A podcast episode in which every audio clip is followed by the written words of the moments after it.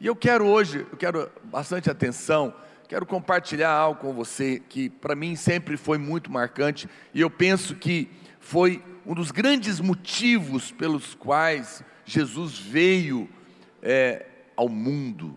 Ele veio para revelar um Deus que nós talvez não conhecíamos, que o mundo até aquela época não conhecia e que muitos até hoje ainda não conhecem, porque a religião é uma coisa tão terrível que ela tem o poder até mesmo de estragar ou de distorcer a revelação mais importante na vida de qualquer ser humano, que é a revelação de Deus como um pai.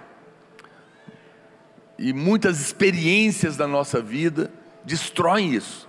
E essa e essa distorção que muitas vezes nos cega, ela vai afetar todas as áreas da sua vida. Todas as áreas da sua vida.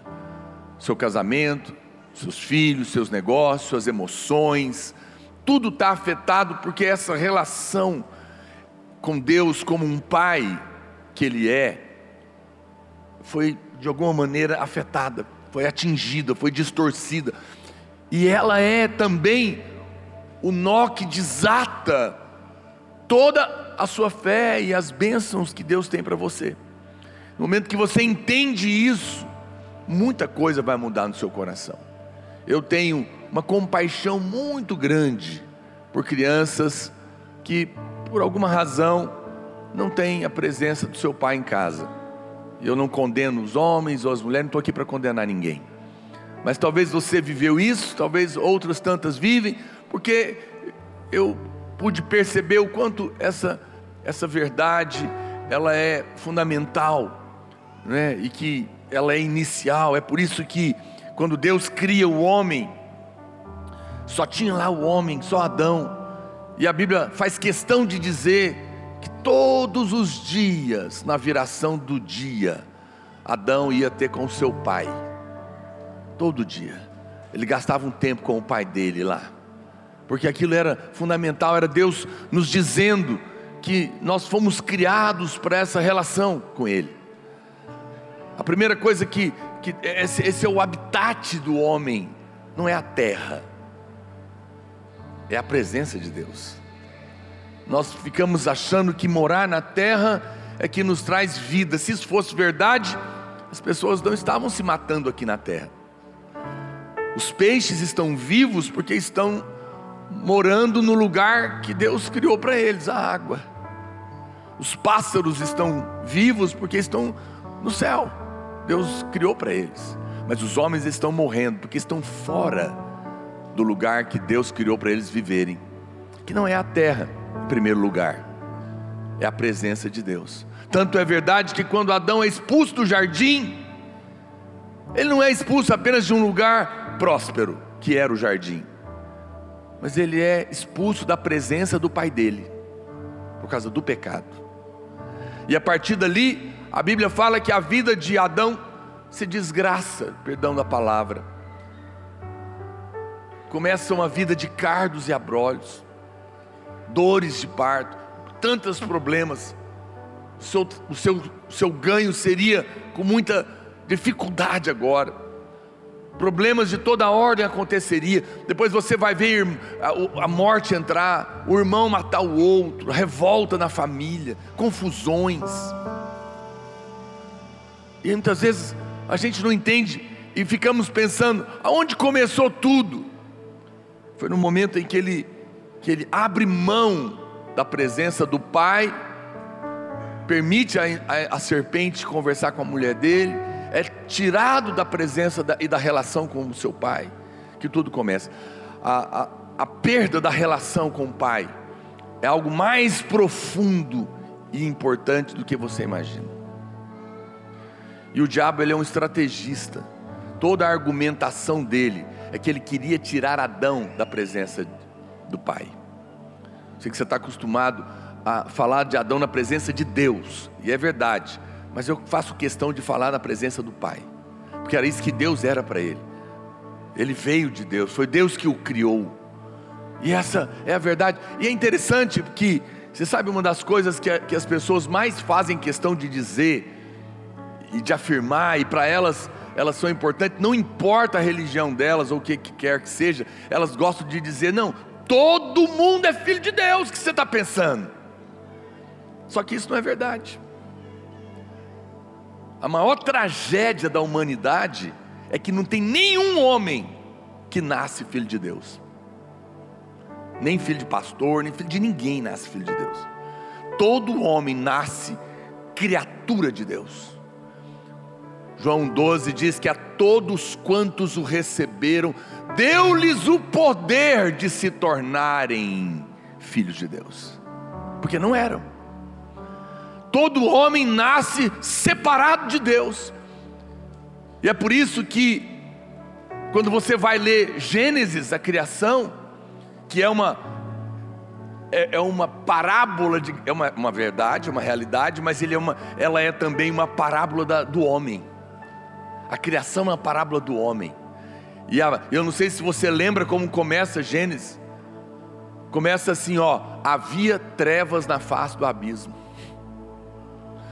havia um vazio, havia uma escuridão na, na alma. O homem nasce nesse abismo, o homem nasce com esse vazio, com esse caos dentro dele.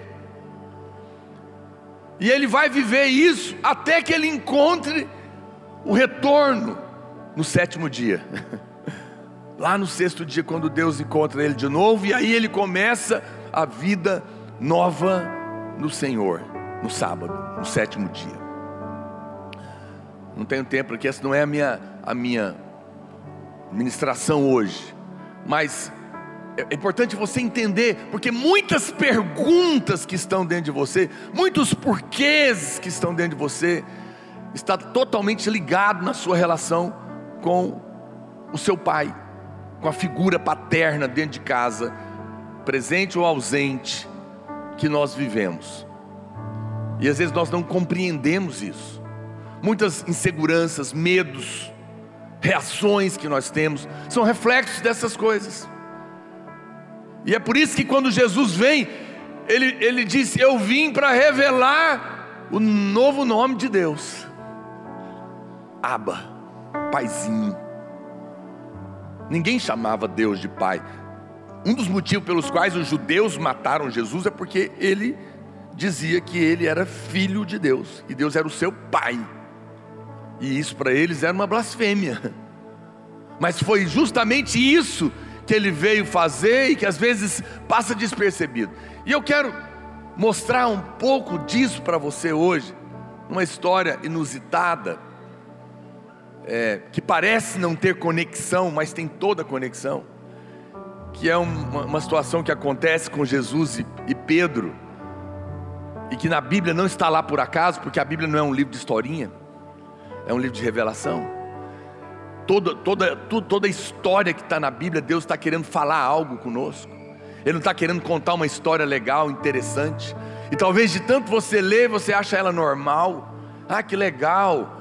Nossa, o Pedro pegou um peixe que tinha uma moeda dentro da, da goela dele. Eu já peguei peixe com que tinha anzol dentro da boca, né? Ficou lá, alguém pescou, arrebentou a linha, coitado do peixe, estava lá com anzol lá dentro, mas eu nunca encontrei moeda mas já teve peixe com moeda na, que estava entalado nele. E, e você fica pensando que aquilo está lá para falar de imposto, que aquilo está lá para falar de dinheiro. Pode ser, mas está lá para falar de algo mais profundo, que a gente vai compartilhar. Mas antes de ler esse texto, que tem uma ligação com você, eu quero mostrar justamente essa situação para você. A grande maioria de todos nós, em algum momento da nossa vida, nós tivemos problemas na nossa relação com a figura paterna. Tivemos situações difíceis que nos marcaram, ou porque foi preterido, ou porque foi rejeitado, ou porque foi abandonado, ou porque nunca conheceu. Muitas vezes, e isso nos afetou de uma maneira terrível, o diabo tem destruído a imagem da figura paterna na sua alma, na sua vida. Por quê? Porque o alvo dele é atingir a sua visão de Deus como Pai. A figura do seu Pai terreno, ele no seu inconsciente é a figura de Deus. E aquilo que você, a maneira como você se relaciona com seu pai terreno, ela vai refletir diretamente na sua relação com Deus. E é por isso que muitos irmãos têm muita dificuldade de relacionar com Deus. Porque tem muita ou teve muita dificuldade na relação com seu pai terreno. E é por isso que o diabo ataca. E é por isso que você vê a maior, a maior parte das confusões das famílias é o homem que apronta. Normalmente é ele que vai embora. Normalmente é ele que abandona a família. Normalmente é ele que trai a mulher, abusa, violência. Tanto é verdade que até as ajudas do governo aí são dadas para a mulher, porque muitos homens pegam a ajuda e tomam pinga. Por que isso? Ah, porque o homem não presta, homem nenhum presta. E você vai ver essas bobagens por aí. Não, não, não caia nisso. Preste atenção, seja espiritual, tem algo por trás. O diabo quer destruir a imagem do verdadeiro pai na sua cabeça. Eu estava lendo é, uma pesquisa da BBC, onde é a respeito de crimes de adolescentes. Dos adolescentes que cometem crimes, só para você ter uma noção, 60% deles abandonaram a escola. 70 estavam nas drogas. Mas pasme, 85% dos adolescentes que cometem crimes cresceram sem a figura paterna em casa. Não tinha pai, não tinha uma referência para ele. Eu não estou dizendo que todo mundo que passou por isso agora vai virar marginal, claro que não, graças a Deus. Mas acredite em mim, mais da metade das crianças de hoje vão viver numa família disfuncional, sem a figura paterna em casa, que vai afetar muito a vida dele ou tem afetado a relação dele com Deus. Pastor Aloysio, acho que ele já contou essa história aqui, eu conheço esse irmão. Uma história terrível, ele conta que eu, eu, me lembro dele porque ele também falava dessa dificuldade que ele tinha de orar e, e, entender a Deus como um pai próximo dele, porque quando ele era criança, o pai dele aqui né, interior de Goiás, muito ignorante, é, eles tinham uma pequena. ia para a fazenda, chácara, alguma coisa aí do interior, e ele era pequenininho, e lá nessa chácara tinha um riozinho que passava, lá um córrego, que chamava Córrego da Sucuri. Sucuri é aquela cobra que engole boi, imagina isso. E as crianças na fazenda, elas escutam essas histórias, e elas ficam com muito medo. E o pai dele, naquele dia, ele conta, resolveu ensinar ele a nadar. E naquela época a gente não ensinava a menina a nadar na escola de natação. Com a titia soprando no nariz. Né? Não. E o pai dele falou: Você vai aprender a nadar. Você vai aprender a nadar lá no córrego da Sucuri.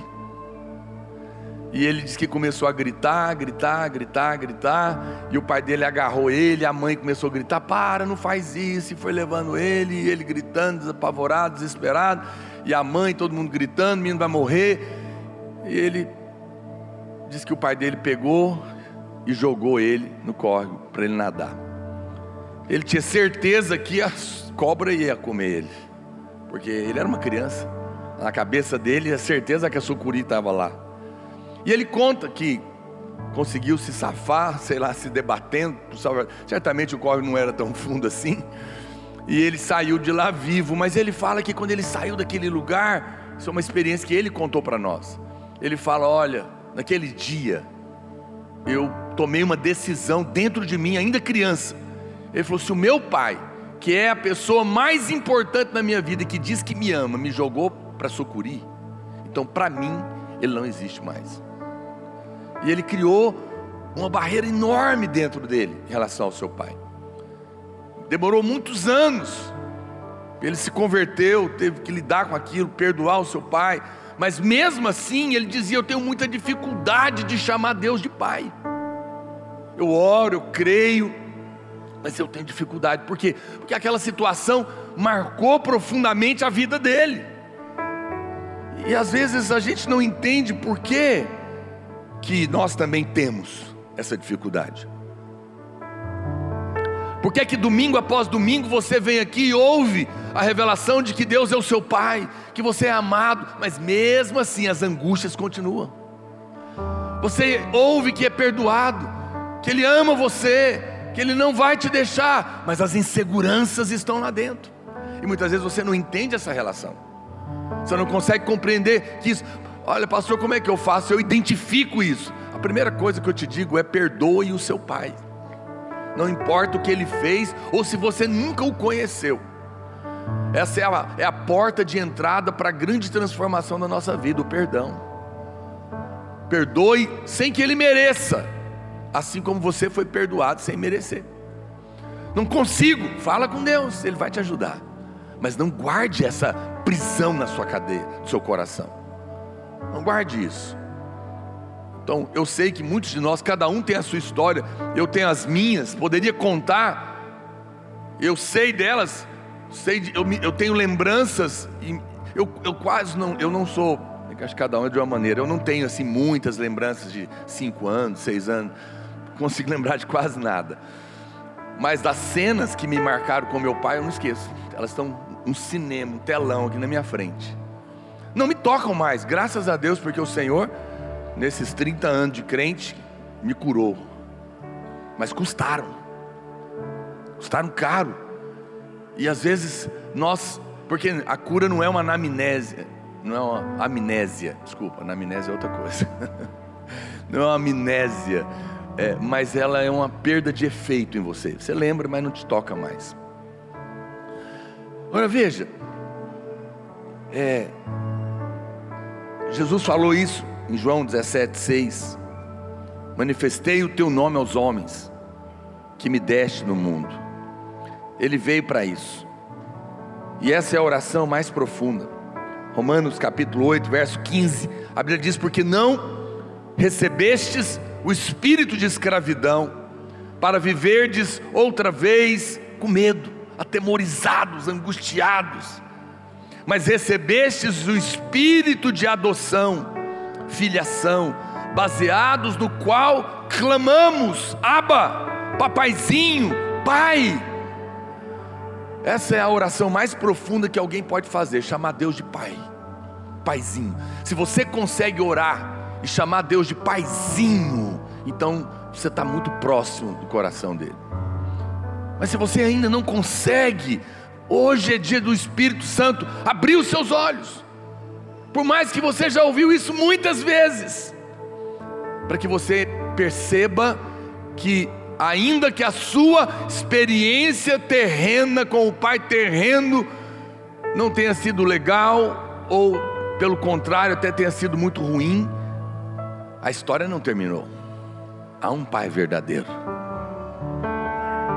que não vai te jogar para o córrego da sucuri, pelo contrário, o diabo vai te jogar lá, porque o amor de Deus não te livra de ser jogado no, no córrego da sucuri mas o amor de Deus te garante que Ele pula com você e que a cobra não vai te comer.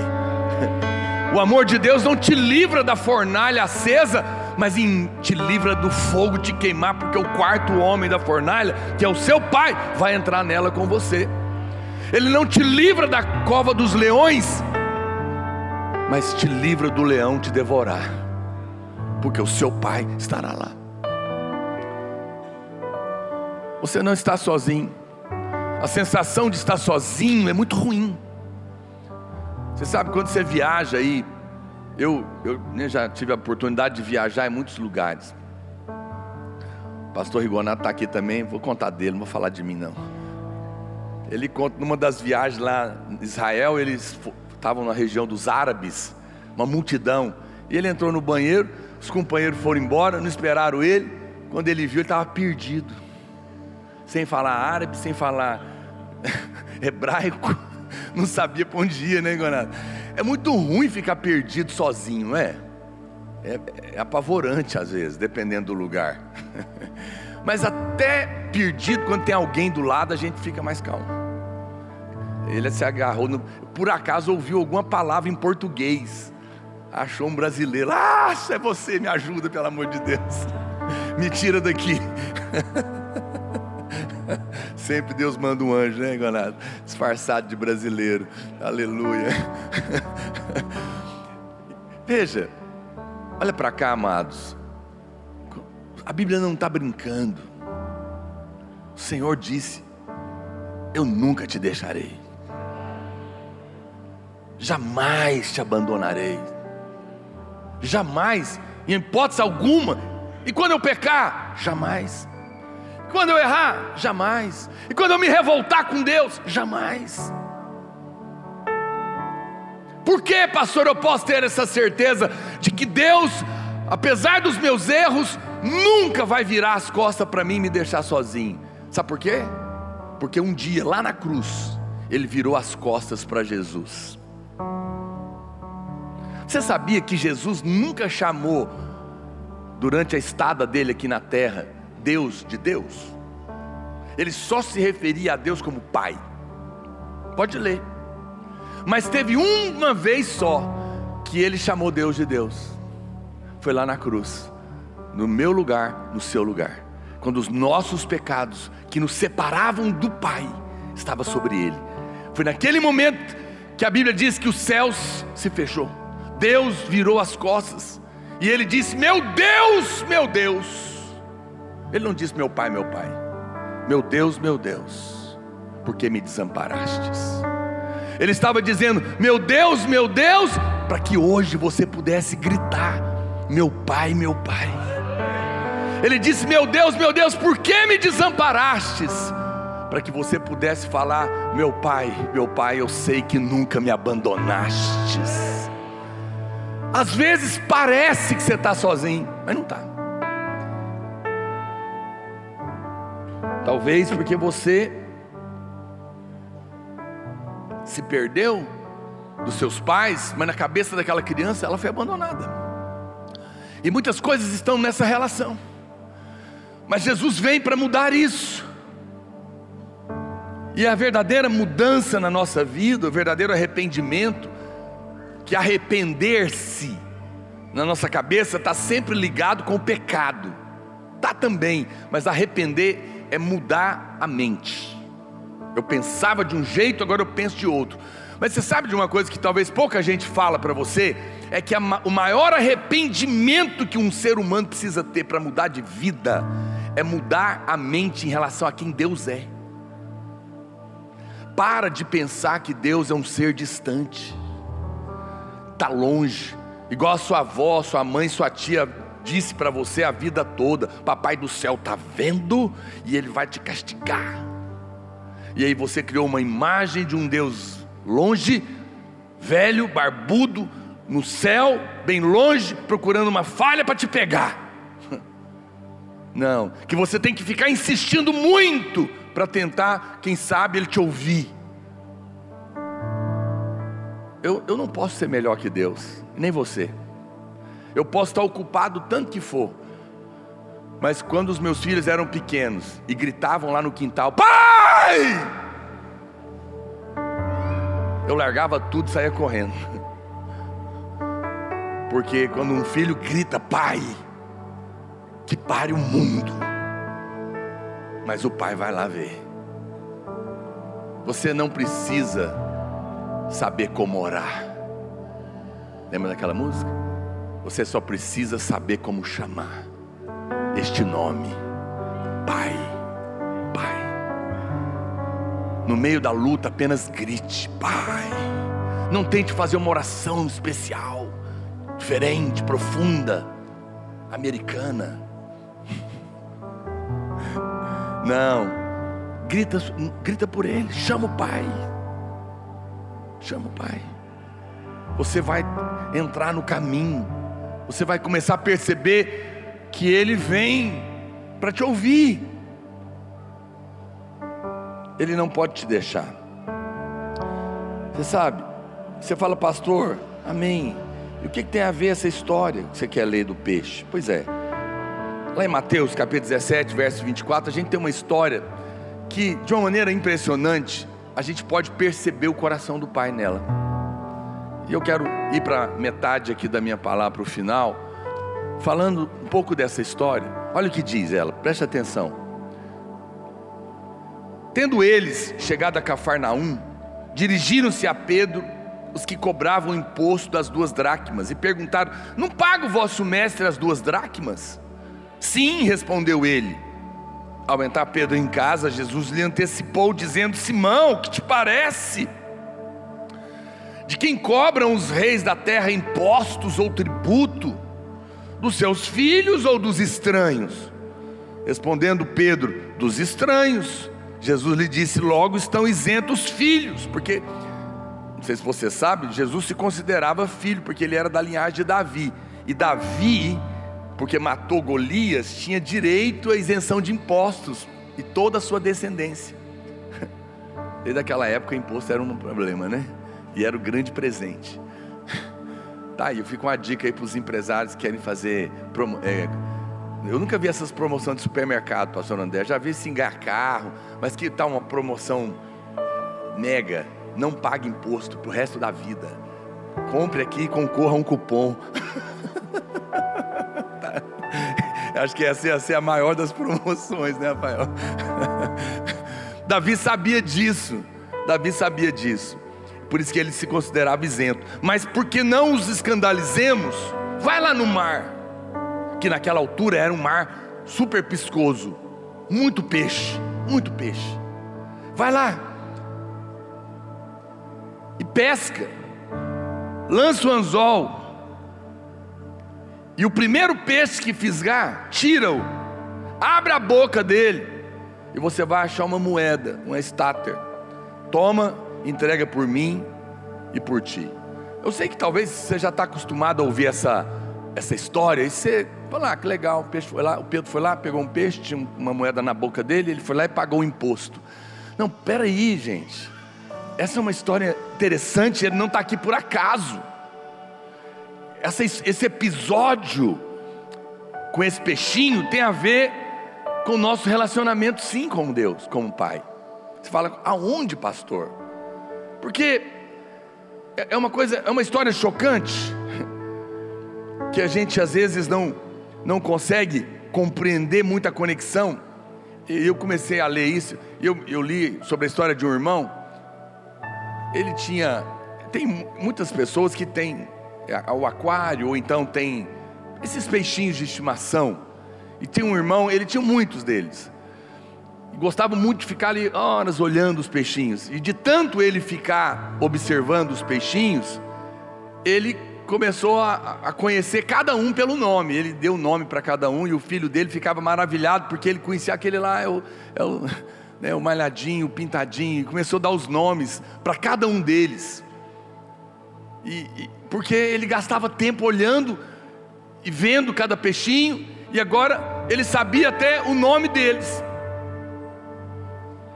Nós podemos de fato conhecer cada peixinho de estimação que a gente tem. Mas hoje eu estou aqui para te falar de alguém que não conhece os peixinhos de um aquário. Ele conhece cada peixe do rio e do mar. É impressionante. Deus conhece. Eu fiquei pensando, puxa vida, é muito peixe. E o Senhor conhece. Essa dica está aqui, nessa história incrível. Pedro, né, dessa questão aqui dos impostos, e Deus lida com isso, Jesus manda isso. Agora ele, ele fala para o Pedro ir lá e diz para ele: tem um peixe que eu conheço, que está entalado com a moeda aí dentro do mar da Galileia, onde tem um monte de peixe. Por que, que ele sabe disso? Porque ele é Deus. Ele conhece cada detalhe. Agora imagina a situação de Pedro nisso. Porque uma coisa é você lançar a rede ao mar. Que na altura, como eu falei, tinha muito peixe. Mas lançar um anzol no mar com milhões de peixes e achar um que tinha uma moeda entalada na garganta pela madrugada. Isso, isso não é brincadeira. A gente só acredita porque está na Bíblia. Vamos ser honestos. Você pescar num lugar de muito peixe, com anzol, e achar um com a moeda, puxa vida. Você faz ideia do impacto que foi para o Pedro quando ele achou o peixe? E realmente uma moeda lá? Eu acho que ele ficou falando, pela amada, não é possível. que, que é isso? O que está acontecendo aqui? Eu fico pensando no impacto que essa história produziu na vida dele e que se a gente entender o que Deus quer falar conosco aqui, o impacto que essa história pode produzir na nossa vida também. E a primeira coisa que eu quero te observar nessa história é que o nosso Deus, o nosso Pai, Ele conhece os pequenos detalhes do universo. Você está acostumado a pensar num Deus que conhece só as grandes coisas. Mas essa história é para mostrar que Ele é um Deus de detalhes pequenos e aparentemente insignificantes. É, não é por menos que a Bíblia fala que Ele cuida de passarinho, para dizer que a lógica do amor de Deus é que se Ele cuida até de passarinho, imagina de você que vale muito mais do que ele. E se ele sabe até do que tem dentro de um peixe, o que será que ele não sabe de você? Ele é um Deus de detalhes. Ele conhece detalhes do universo. Ele se preocupa em saber detalhes tão pequenos e tão insignificantes para a maioria das pessoas, mas que está dentro de você, está dentro de mim. Parece algo assim até ridículo, minúsculo, insignificante, mas essa mensagem quer nos falar algo poderoso com isso, porque isso pode marcar a nossa vida, saber que Deus pode trazer à luz uma conversa com um discípulo sobre um assunto tão íntimo, tão minucioso como esse. Mostra que Deus conhece cada peixinho do mar. Deus conhece o pintadinho, Deus conhece o peixe malhadinho, o listradinho, o azul, o laranjado, mas também conhece você. Ele conhece detalhes a seu respeito. Ele sabe quantos fios de cabelo tem na sua cabeça. Porque se ele é capaz de saber que tinha uma moeda, ele conhece o seu cheiro, ele conhece até onde você deixa o chinelo lá no seu quarto? No canto. Ou debaixo da cama, não sei onde você guarda o seu. Ele sabe. Você acha que ele não está vendo, né? Mas ele sabe tudo. Essa, essa história está mostrando um Deus de detalhes. Você sabe, olha para cá. A gente conhece vários níveis de pessoas. Eu, como pastor né, da igreja, prego na rádio, prego aqui, prego na internet.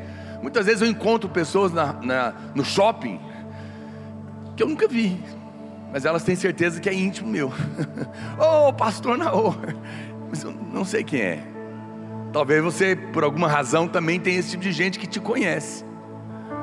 Tem outro, um pouco mais íntimo, que são os irmãos da igreja, que abraça a gente aqui no fim do culto. Mas eu tenho que admitir que alguns eu também não conheço mas me conhece um pouco mais, porque vem aqui.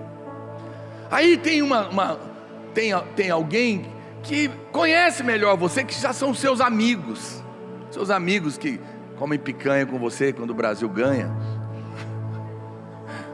Porque se não ganhar, né? Não sei o que é. Come assim mesmo, né? É. Conhece um pouco de você, do seu jeito, mas é superficial. Depois tem uma turma que te conhece um pouco melhor que a sua família. Sua família já convive mais com você, sabe do seu jeito, seus problemas, é, as suas reações, te conhece um pouco mais.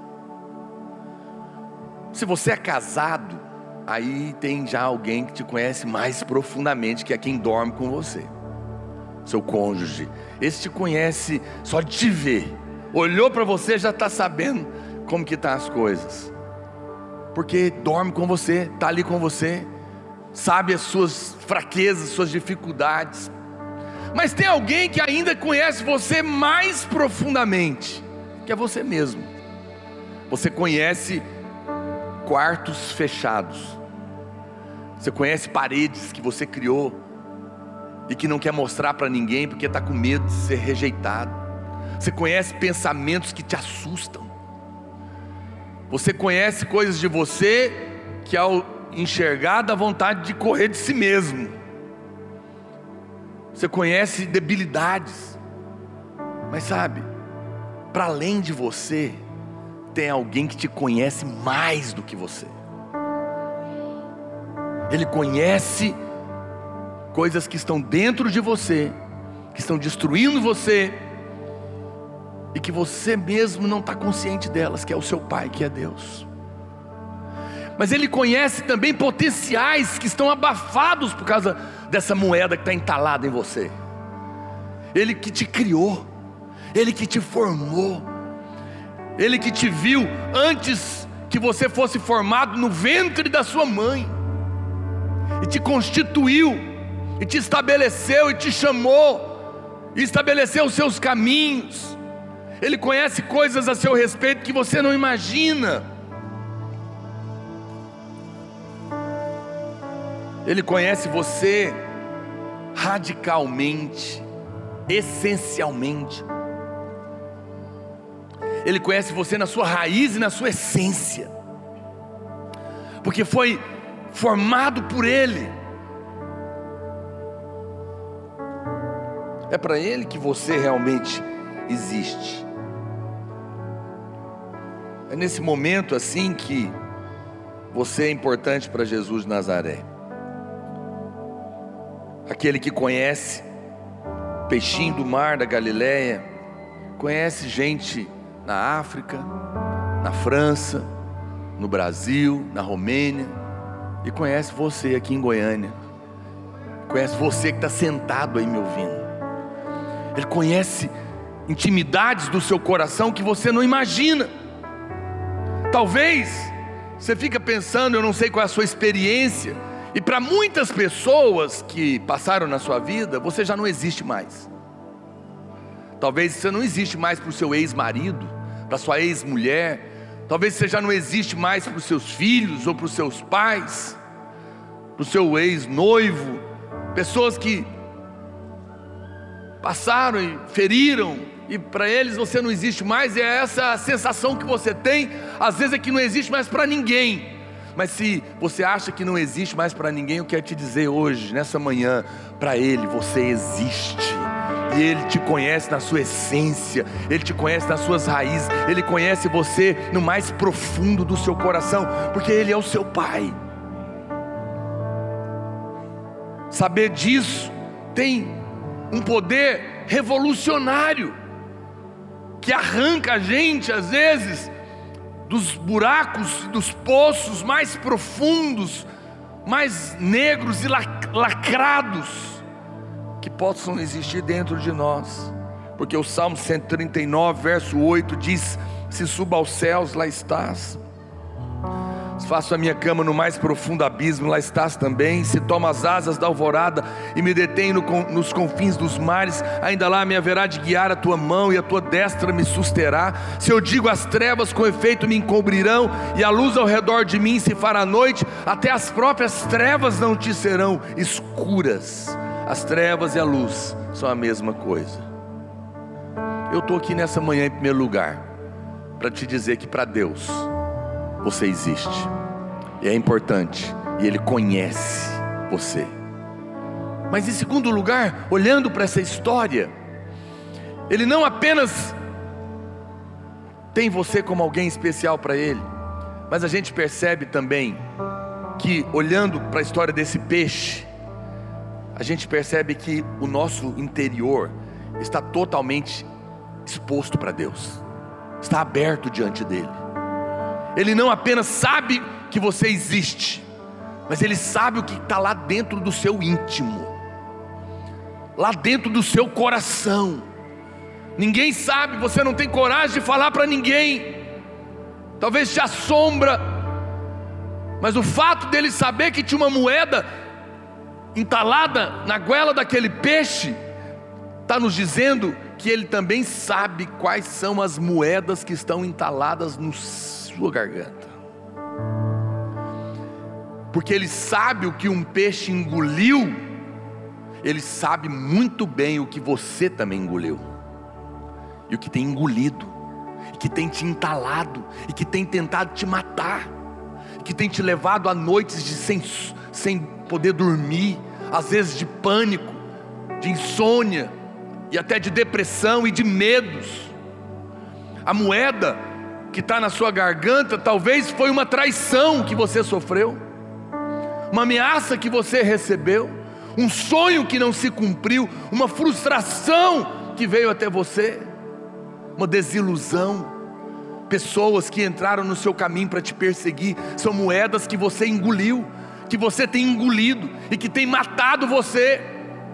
Mas se ele sabia que tinha um peixe morrendo no fundo do mar e mandou alguém pescá-lo para livrá-lo daquilo, muito mais ele te trouxe aqui hoje para te dizer: o inimigo colocou uma moeda entalada para matar a sua vida, mas eu estou aqui hoje para te dizer: hoje é dia de ser removido aquilo que está te esmagando, porque você existe para mim e para mim você é importante e todos os detalhes da sua vida abertos na minha presença.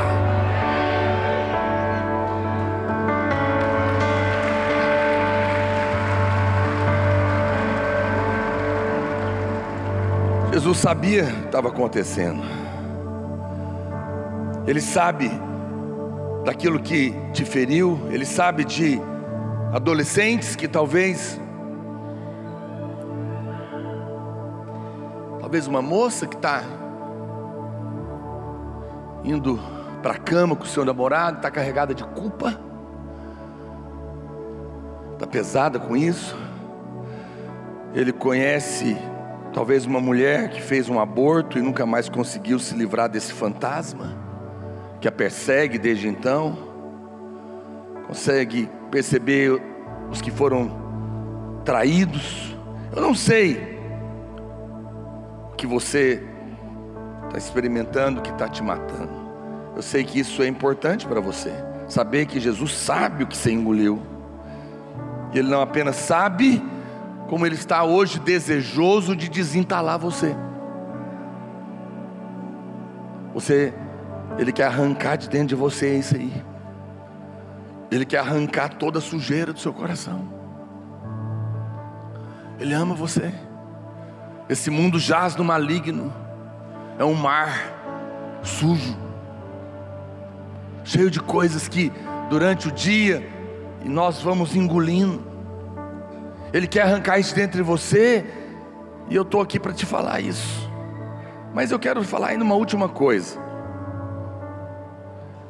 Jesus também sabe que dentro de você tem muita coisa valiosa. E pasme,